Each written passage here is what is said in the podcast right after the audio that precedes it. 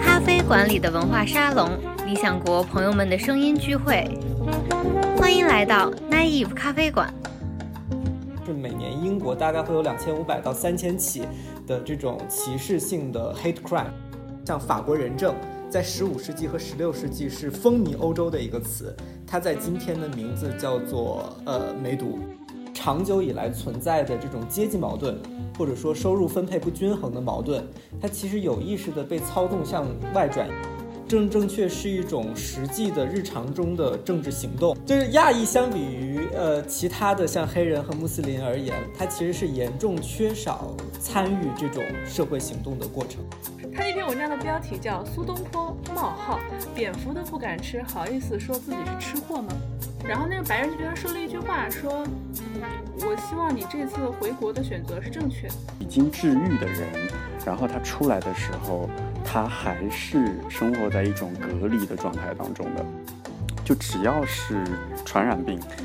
他就不可避免，就是会被歧视。歧视首先是绝对的，问题是说我们它背后我们会把这种歧视与什么样的语言进行勾连？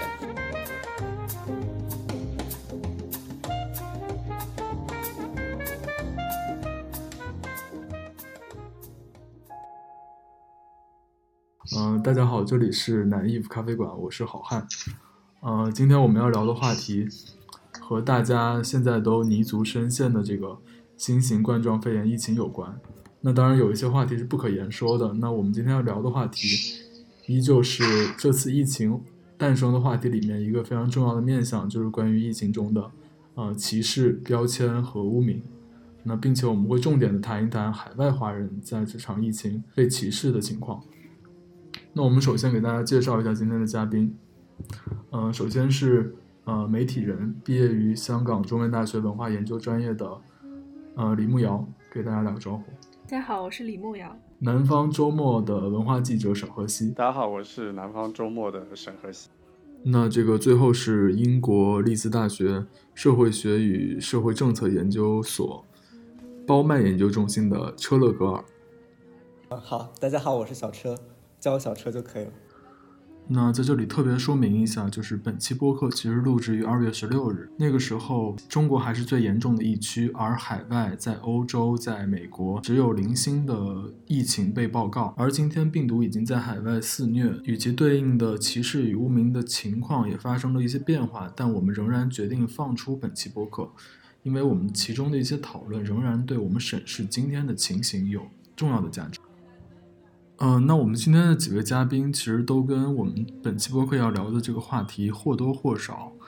由于自己的经历或者朋友的遭遇有直接或者间接的联系。那我们就先从在英国的这个小车开始说起。那这个小车在英国有什么感觉吗？就是疫情爆发之初的时候。我们从一开始就很谨慎这个事情，因为我的很多好朋友都是武汉籍的。我跟我在这边的很多博士同学，有一小半都是武汉籍本，就是武汉当地人，所以从一开始的时候就不断被普及。我们有位博士一直在跟我们发信息说，这不是演习，这真的是灾难来了。然后，所以从一开始就会很关注。那你们周边有没有就是疑似病例啊？就是确诊的？因为英国其实有几例，对不对？我们其实很近的就有一个学校。发现了两例，就英国的头两例其实就在我们约克郡，然后呃，那个那两个人当时是来旅游的，就是留学生家属，然后被发现确诊，然后甚至那那间酒店都没有被封，就是我们甚至都还可以溜溜达到那个酒店门口去看到那间酒店在正常运营，它只不过是酒店做了一遍消毒之后，NHS 就是英国的医疗服务体系的工作人员过来进行了二遍消毒之后。这个这个酒店就继续运营了，所以在英国你会感受到所有的生活好像是很正常的。我们就是通过网上在感受这种武汉人民的心痛。然后像我的话，我自己还有朋友他已经确诊了，然后我还有自己非常好的朋友，他的父母在一线做医生，所以他们有的时候会找我打电话来哭，我我也就我也没有任何办法去安抚他们，我就听着他们哭完。那河西当时在日本旅行有没有看到一些歧视的情况？你如果说呃就我个人来说的话，其实没有。但是呢，就我那个小伙伴儿，就是我我们我们有一天，我记得是好像是二十三号还是二十四号，就是去去泡温泉，然后那个泡完之后，他就跟我说，那个，嗯，他当时在那个温泉里边，这个这个这个池子里边就说了一句，说这个池子怎么这么热呀，这么烫呀？然后旁边，因为因为我这个朋友他是他是懂日文的。嗯，然后呢，他就能听懂他旁边的这个讲日文的日本人，啊，就说了句什么，然后就那那好像有两个日本的女的，就是说那个啊中国人，然 后然后赶紧这个从池子里爬出爬爬出来，然后跑到了另一个池子里边就是有这样的情况，对，但是。但是呢，就我个人的一个经历，我并没有在日本感受到所谓的歧视。比方说，像我们去那个药店，药店里边，我们去买药，或者是说是去买口罩。比比方我我这个这个小伙伴哈，他当时好像是要去买那个那个呃感冒的那个药，那个售货员也完全没有对他投以异样的眼光。那然后那个我们问一下小车。就是在在英国，那在这个疫情期间，你有就自己经历或者朋友有遭遇到歧视的情况吗？或者说，嗯，你也可以讲一下你看到的相关的关于歧视华人的媒体报道以及 NHS 的资讯，那他们和中文媒体和国内的自媒体的转述又有什么样的出入？我确实有听说，呃，像是在谢菲尔德，就是英国的一个另一个城市。有中国学生因为戴口罩而遭到了就是辱骂，甚至是袭击，呃，这种事情也确实发生过，但是是耳闻，我没有直接面对这件事情。然后还有就是，其实我自己直接的感受非常的积极，就包括像是我们学院的老师也好，清洁工阿姨，我们清洁工阿姨有一位叫 Stoner 的呃老奶奶。他看到我之后，就马上拥抱过来，说：“我从报纸上听说了中国的情形，我非常的遗憾。我希望的家人很安全、很健康。”然后就给了我一个很大的拥抱。这件事情让我当时很感动。就我自己的感受上来说，其实是很积极正面的。然后从 NHS 资资讯和信息上来看的话，我其实有一点点感觉，就是。国内的一些自媒体在抓一些事情之后，有一点放大的和和翻译上的失误的部分，包括我有看到过一些呃新闻报道里面，就是国内的自媒体的报道里面去批评，像是巴塞罗那的那个信息大会上说武汉籍的这个参展人员四年内不得再来，但其实这是一个新闻，就是完全是翻译错误，它因为它那个原文仔细看一下。那个四年是主办方的公司名称，叫 Four Years from Now，呃，对，是主办方名称。这个主办方发函只是说，作为主办方，他们要求二月份这次活动里面，我们武汉籍就不让来了。然后后续他们后后面还写到了之后会欢迎。然后，呃，但是在国内的一些自媒体报道里面，它就变成了说对武汉四长达四年的封锁。呃，以及还有，我有看到美国一家报纸的网站上，就是报纸在国内的，就是也有截屏，呃，就是说他们是认为，呃，就是中国人在袭击欧洲，但欧洲和美国，但事实上那个英文原文的意思是说中国人正在遭受袭击，就是对我我反而看到了一些这样比较荒诞的故事，嗯，然后再说回到谢菲尔德受到袭击那个事情。我觉得这种歧视不能说不存在，甚至上，但是有一件事情更重要，就是这种歧视其实是一一种长时间存在的状态。我一七年的时候就亲身经历过，因为就是房子被一群白人的小混混们摔酒瓶子，去骂这个 chink，就是就是是这边对于中国人的一种蔑称，然后认为你们应该滚出这个国家，不要在这个国家去享乐，然后。一八年的时候，我后续还加入了，就是英国有一个组织叫 Stop Hate Crime，就是阻止呃叫做消除歧视的这样的一个组织。然后大概从这个组织的每年都会发布公开的年报上能看到，就是每年英国大概会有两千五百到三千起的这种歧视性的 hate crime，就是这种犯罪性行为。然后这种这些行为里面，呃，就是其中有百分之七十八是针对。种族的一些歧视性行为，然后在这个数据里面有百分之四十五是针对亚裔的，所以其实呃，然后操纵这些罪行的人有百分之五十以上是三十岁以下的低收入青年。然后这个这些统计数据其实告诉我们了大概两个故事，就是一个故事是说整个欧洲里面或者说英国，哪怕表面上显得非常平和的状态下里面，它其实是有相当一部分低收入人群有长久的对华的就反华的这种情绪存在的，呃，但是疫情这件事情其实是把这种呃对就对亚裔的这种歧视被放大出来了。然后被冠上了所谓的这种疫情的名字，然后显得好像有正当性，但它事实上它的背后是一个长久以来的一部分人对于亚裔的这种敌对态度，所以把它，嗯，把它单纯放到这个疾病上，我觉得是其实是在塑造一种针对这个疾病的这种热度塑造起来的一种语言，我觉得，嗯，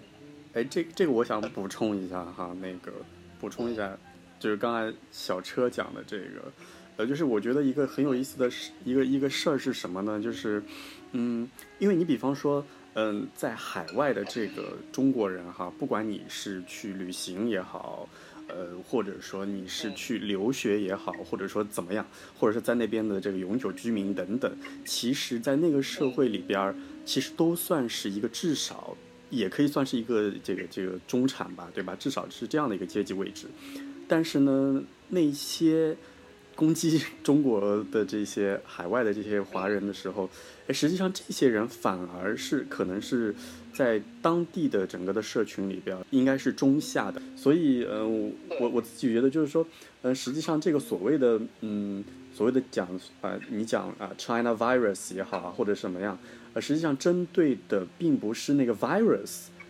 不是针对那个病毒，而是针对中国。这里边可也可能是因为，呃，当然一部分非常现实的是，在这样的一个全球化的语境当中，中国人抢了他们的这个工作岗岗位也好，或者说如果你从一个政治的角度，其实你也可以讲说，这是这么啊，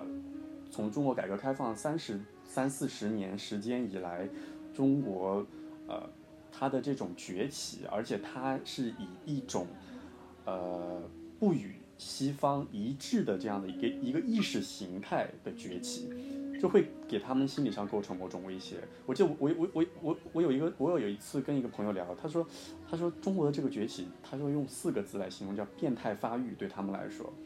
不是完全针对病毒本身，而是里面有一个长久的内部矛盾的东西存在。但是我们做社会学里面有一种假设是这样的，就是这种东西是什么呢？是是这个本土，这英国本土国内的这种呃长久以来存在的这种阶级矛盾，或者说收入分配不均衡的矛盾，它其实有意识的被操纵向外转移。他们会树立各种各样的这种打击目标。包括像我刚才提到，其实亚裔总共只占 hate crime 里面就是的一个比例而已。我刚才说到了，首先针对种族的只有百分之七十八，然后再到亚裔再占百分之四十五，其余的那部分里面还包括像欧洲裔的移民和穆斯林。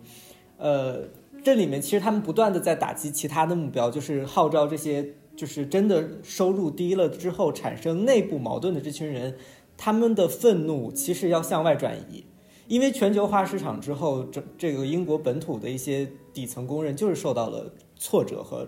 创伤，然后他们需要把这种愤怒进行转移之后，其实外来移民和和外来工人都成为他们的目，就是攻击目标。回到社会学的一个说法里面，就是在全球化的今天，其实本土意识在疯狂的崛起。我觉得，我觉得小车和何西的分享特别好啊，就是把这种，嗯。对抗和敌意其实放在一个跨越国别的阶层对抗中去理解它。那其实木瑶有一个朋友在疫情期间正好在意大利旅游，然后也遭受到了我们在报刊在媒体上看到的那样的歧视的情况。呃，也给我们提供了另外一个角度，就是从一个旅外中国人的经历，告诉我们呢海外华人遭受的歧视到底是怎么样的。那慕瑶给我们讲一下。嗯，因为那个大概是一月三十一号，意大利不是宣布了国家进入紧急状态吗？他们大概是三十号那天确诊了两例，就是武汉的旅客是那个新冠，呃，又有两个大概疑似病例吧，在他们的一个游轮上，然后导致那个游轮上的七千个人都呃一直困在那个呃困在游轮上等他的那个检测的结果。三十号当天是世卫组织正好把那个这次新冠就是列为什么突发性什么重大公共卫生事件，然后所以就这反正几件事情堆在一块儿，然后三十一号就立刻进入了国家紧急状态，然后当天就把所有的航班都停了。我是正好有一个朋友的前同事在朋友圈里发说自己因为航班停了滞留意大利了，然后回不去了。然后我就觉得，因为我们就是做媒体，就是时刻的工作惯性就是保持对于故事挖掘的 警觉性。然后我就去，对我就去找找我那个朋友，就是牵线，就跟他聊了聊。然后聊完之后呢，他还把我拉进了他们一个叫什么意大利滞留什么自救小分队还是什么联盟的那个群，那个群大概有一百多号人，将近两百个人吧。我就大概。把他的事儿和那个群里我看到的事，我就整合一下，就一起说了。那个首先歧视这个问题，就是由从旅客这边的反应来说，其实看地区的，就是他们整体的感觉是罗马的歧视好像比较严重，然后米兰那边就相对还好。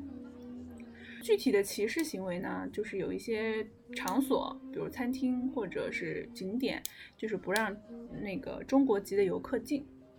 啊，还有很常见的就是街边骂骂脏话，就可能刚刚你们就也提到了，然后说，比如说这些骂脏话的人本身就是带有一些就是啊辱华倾向，或者是看中国籍的人不顺眼这样的一个心态的，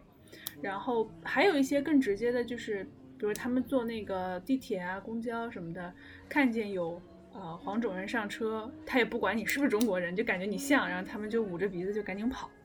就是这个，对，就是。这不是一个，比如说某一个人的经历啊，就几乎这群里面的，就是好像，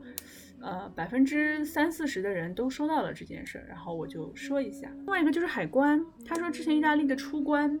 他说本来进入了国家紧急状态，会觉得就是出关，啊，可能会更严格啊，什么测量体温啊或者什么，但其实。他说很松，几乎没有人管你，然后退税什么的也不怎么查你的证件，就一切流程都非常松懈。然后他他说我当时的感觉就是，嗯，就是反正你啥也不缺，你们赶紧走就好，就感觉这是意大利就是海关这边的一个态度。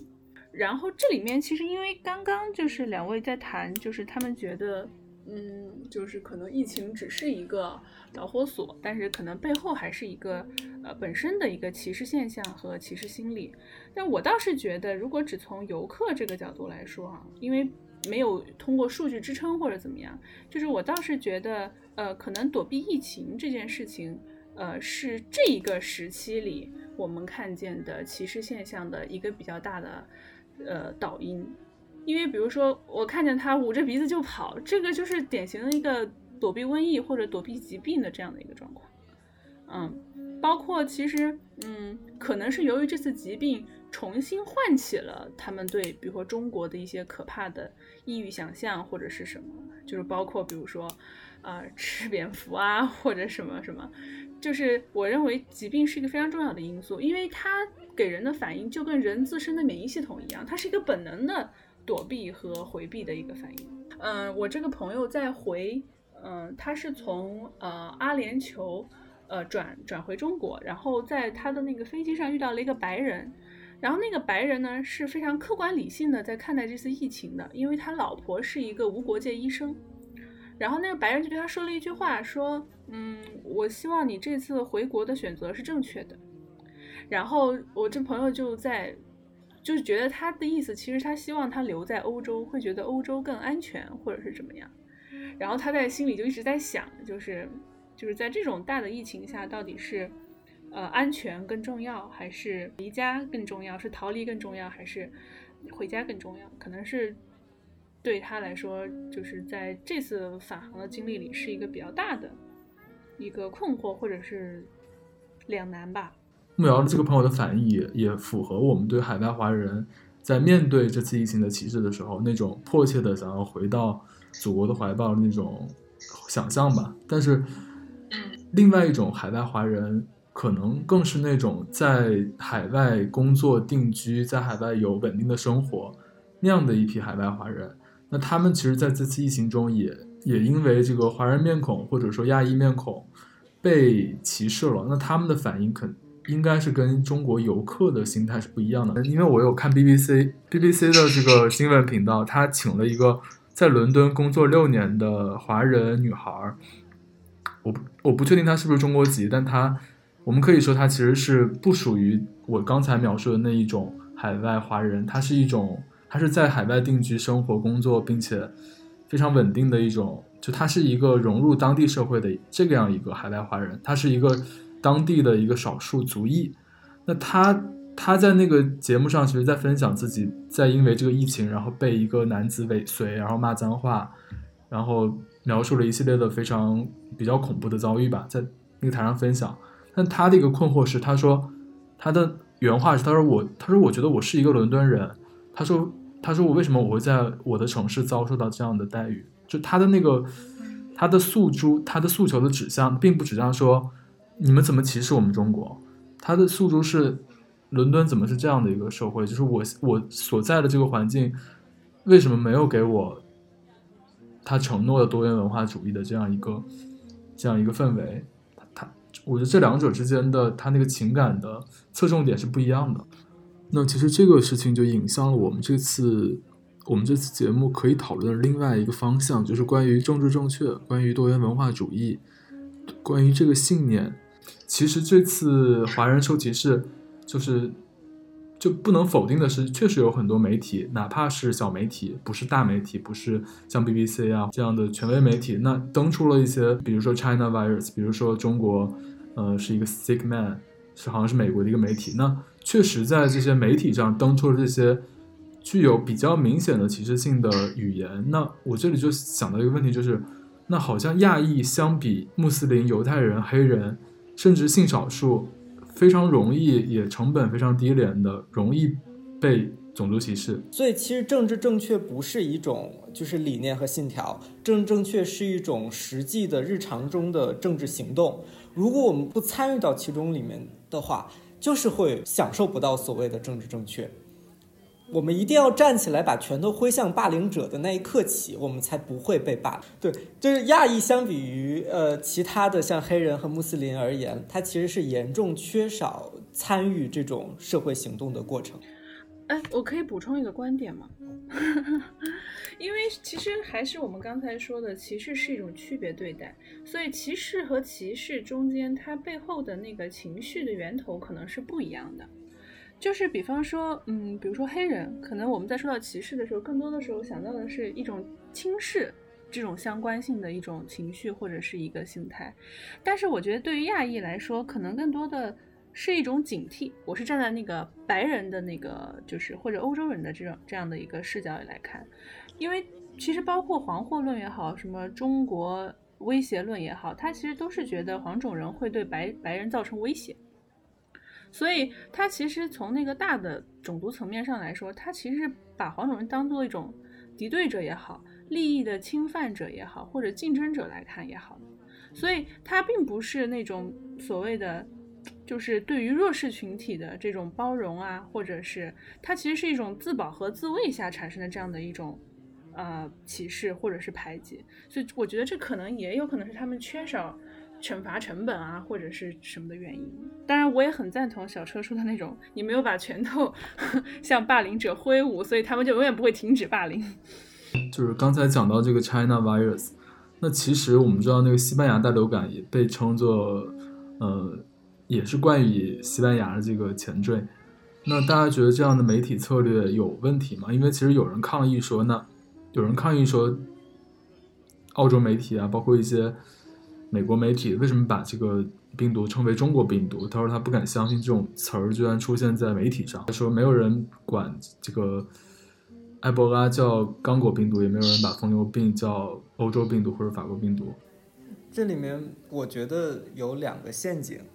就是就先针对你刚才说到的那个提法上来说，第一个陷阱叫事实性的陷阱。就譬如说，不是埃博拉没有被叫做刚果病毒，是因为刚果病毒本身是一个明确的病症，它是进入了世卫组织的呃，全称应该是叫做克里米亚刚果出血热症，它是一种死亡率到百分之四十的非常严重的流行流行病，然后被称之为刚果病毒，它是进世卫组织词条的。然后还有像是像法国人证，在十五世纪和十六世纪是风靡欧洲的一个词，它在今天的名字叫做呃梅毒。还有像是我国到目前为止，你在很多的像是同志同性恋的这个群体里面，都能听到一种反讽的声音，就是说说说艾滋病是美国人跟大猩猩做爱搞出来的，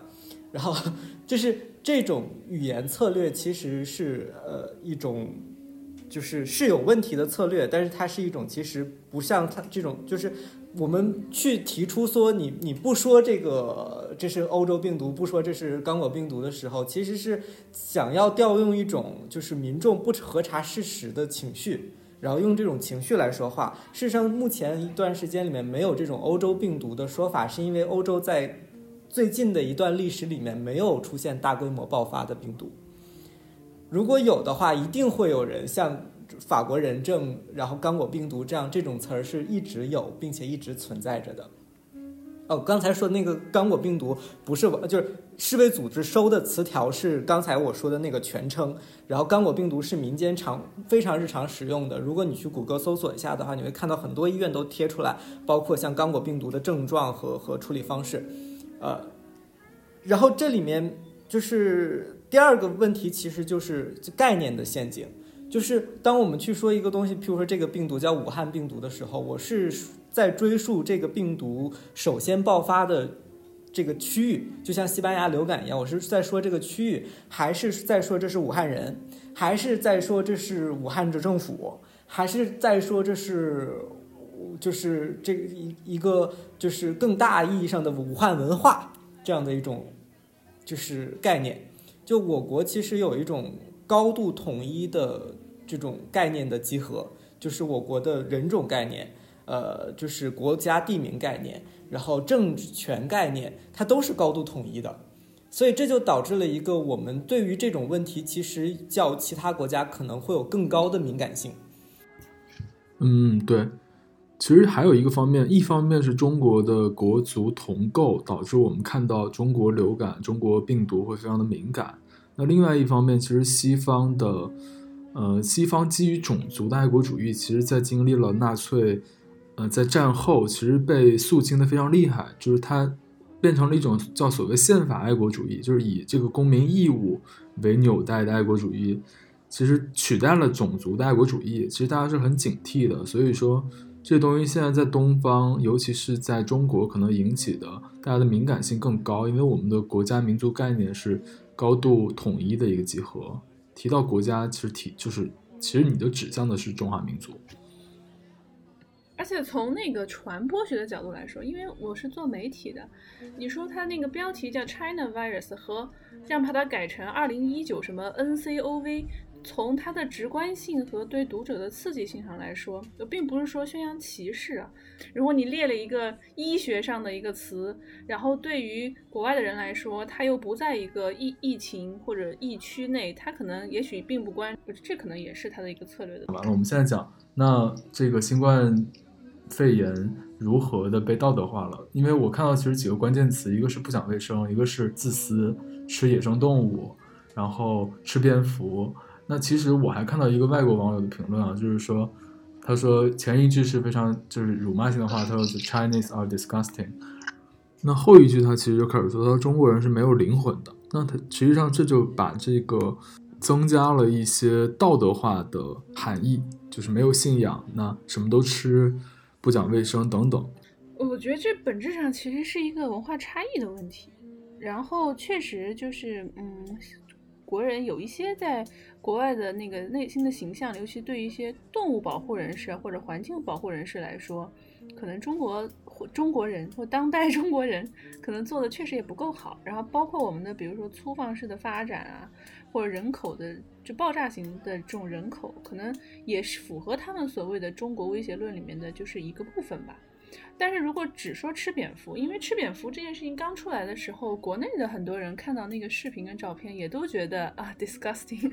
并不是只有国外人觉得我们 disgusting 的。对，然后很巧的一件事情就是，我十二月底正好做了一篇稿子，是那个台湾的学者，就是龚鹏程老师，他那篇文章的标题叫《苏东坡冒号蝙蝠都不敢吃，好意思说自己是吃货吗？》然后我就认真研读了一下这篇文章，确实就是中国吃蝙蝠的历史还是很长的。然后他那篇文章是这样说的，就是苏东坡就是当年在海南的时候，因为粮食紧缺。然后肉很难得有，于是就跟当地的居民一起吃野味。然后他的那个原文是这样的：五日一见黄花猪肉，十日一遇黄鸡粥，粥是那个就是白粥的粥啊。然后土人顿顿食薯芋，薯是红薯，芋是芋头。见以熏薯烧蝙蝠，见就是推荐你用什么呢？熏就是就烟熏的熏，鼠是老鼠的鼠，烧蝙蝠就蝙蝠和。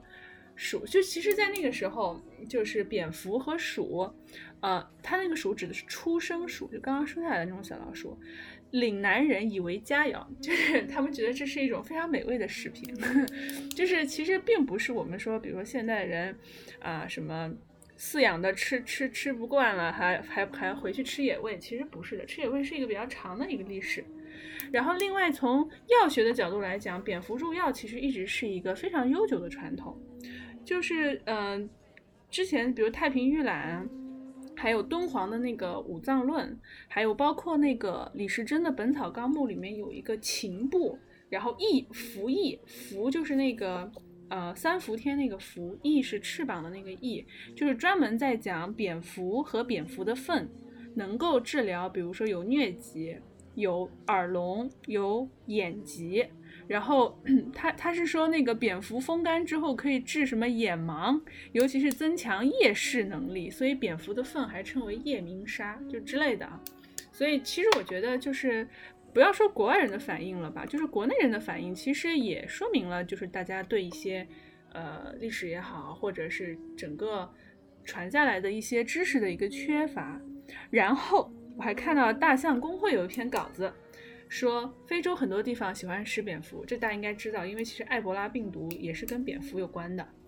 然后呢，我们在网上看到的那个就是武汉名菜，武汉名菜福寿汤，就是一只黑蝙蝠面目狰狞的躺在一锅那个汤里，其实是那个帕劳的蝙蝠汤，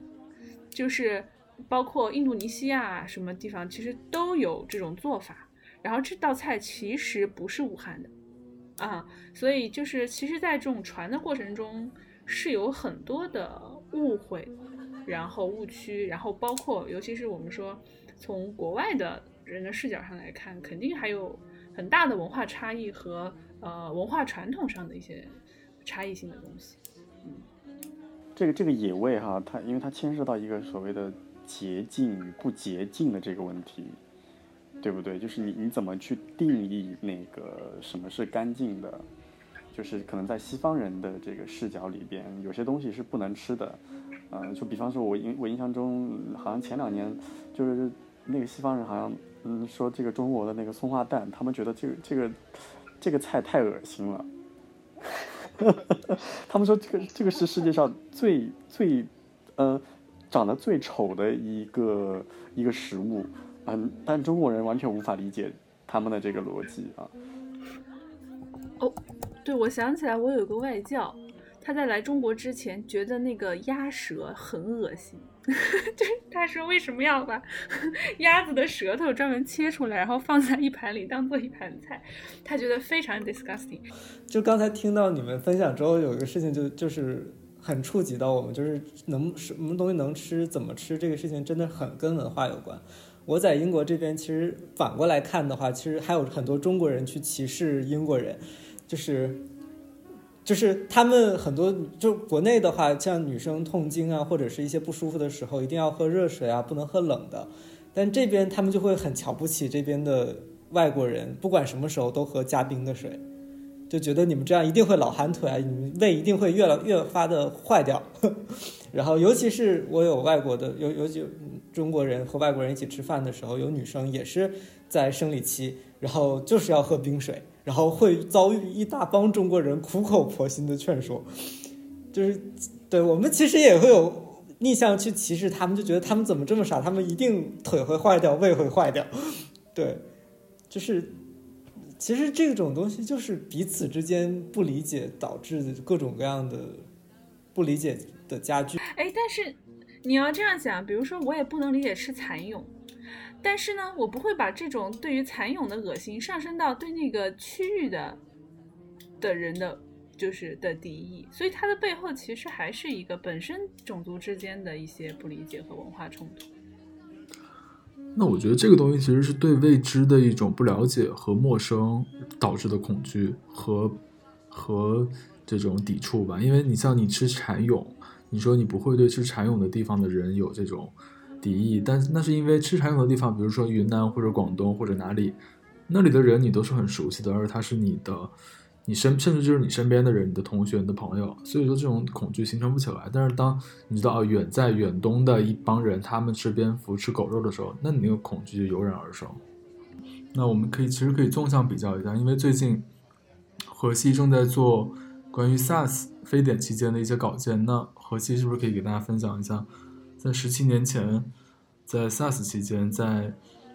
那个时候的海外华人与歧视与无名这样的一个。或者说广泛意义上的歧视与无名的情况是怎么样的？北京人、广州人这样。呃，其实情况跟今天差不多，就是比方说，呃，海外华人也也是会被歧视的。呃，这个我不，这个我不多说了。但是，呃，那个国内的时候，呃，比方说北京人当时也被歧视，尤其是什么呢？就是，嗯，我我我，因为我前两天看了一个纪录片儿，呃，就是那个叫什么，嗯。《非典十年记》里边儿，呃，就是讲到说那个被其实已经治愈的人，然后他出来的时候，他还是生活在一种隔离的状态当中的，就是周围的人，他进到他的家里边，然后这个乡里乡亲，然后就都跑掉了，然后他去这个单位，他想去，因为呃，他想去那个报销，然后然后那个工作人员就说啊，你你不要靠近我，不要靠近我，啊。就是那个情况，其实跟今天我，我就我觉得，我觉得，呃，是差不多的。就只要是传染病，它就不可避免，就是会被歧视。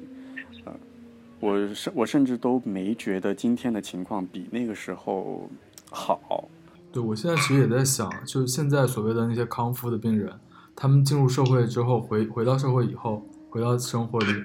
绝对会被。就是会被躲避，会被回避，就是他们是，而且现在还不断的有消息说，那依然有可能再次感染，你也不就大家都不敢冒这个险。我觉得这个东西可能过一段时间应该会有一些新的新闻啊或者资讯会讲这个事情。对，所以我觉得我们需要关注这个，那需要关注这些被治愈的人，他们出来了之后是什么样的状态。就是这里，我就我刚才顺着那个地方就想到，其实还有一个关于隐私保护的问题嘛，就是我们保证一些人不被歧视，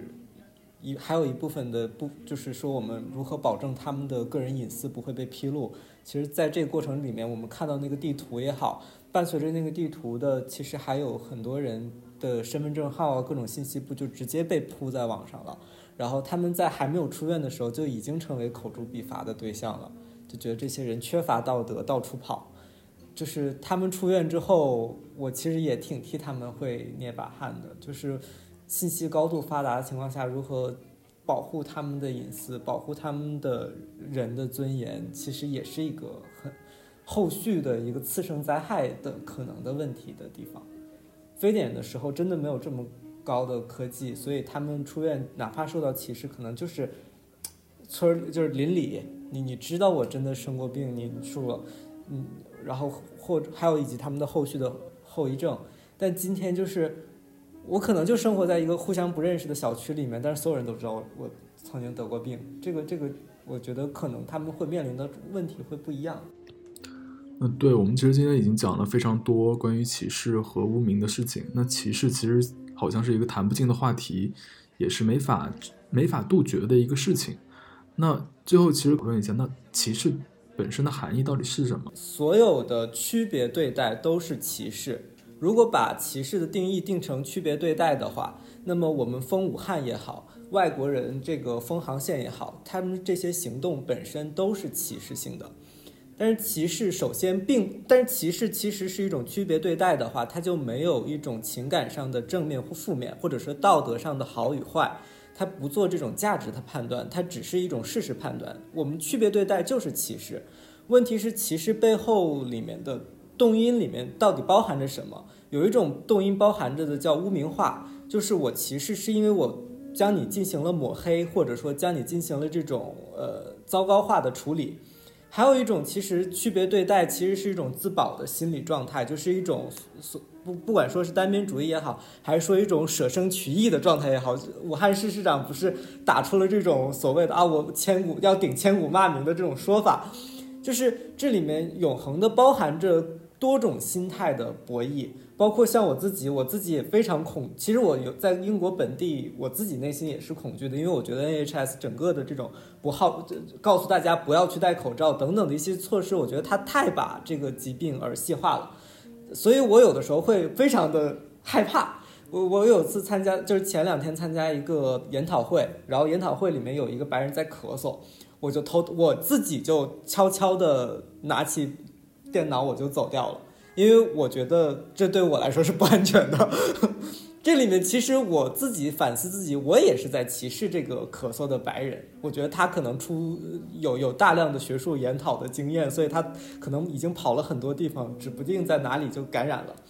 但这个背后里面不是说我我觉得这个病毒本身是罪恶的，是是是灾难的，而是说我想要就是我一种强烈自保的情绪在这里面，呃。所以，我我觉得歧视首先是绝对的。问题是说，我们它背后我们会把这种歧视与什么样的语言进行勾连？是说我们把这种封航勾连到是中国人在作恶，我们要去阻绝中国人，还是说我们现在要全力以赴，一方面封掉民航，另但另一方面我们有各种各样其他的客机，像俄罗斯这个样子，就是输送物资，就是我们要共同抗击疫情。我们是出于这种。描述性描述里面去去封航，还是说我们单纯为了自自保封航？就自如果哪怕仅是为了自保封航，其实这也没有必要去进行道德指责。只有说，当我们封航目标是说，就是这个其实是我们就是觉得这是中国人自己作恶的结果，所以我们要跟他划清界限。那这个时候，这种歧视就是是被污名化的歧视了。其实，其实我之前有个观点和那个小车的观点很像，就是因为歧视它那个英文不是 discrimination 吗？它里面那个动词 discriminate 其实是区分的意思，就是人类在整个生存生存的过程中是在做无数的区分，然后做无数的价值判断，然后进行选择。所以其实消除歧视或者消除某个具体的歧歧视行为是不太可能的，是基本上是在和人类的本能和习惯，还有一些比如说文化常识在做抗衡抗衡。所以然后就是但是比较吊诡就是如果你要克服这次瘟疫的话其实是需要所有人或者是所有国家通力合作的。然后在这个合作过程中可能是以一部分的自损为代价来推进的是这样的一个状况。就像最后病毒跟媒体达成共赢的结是人类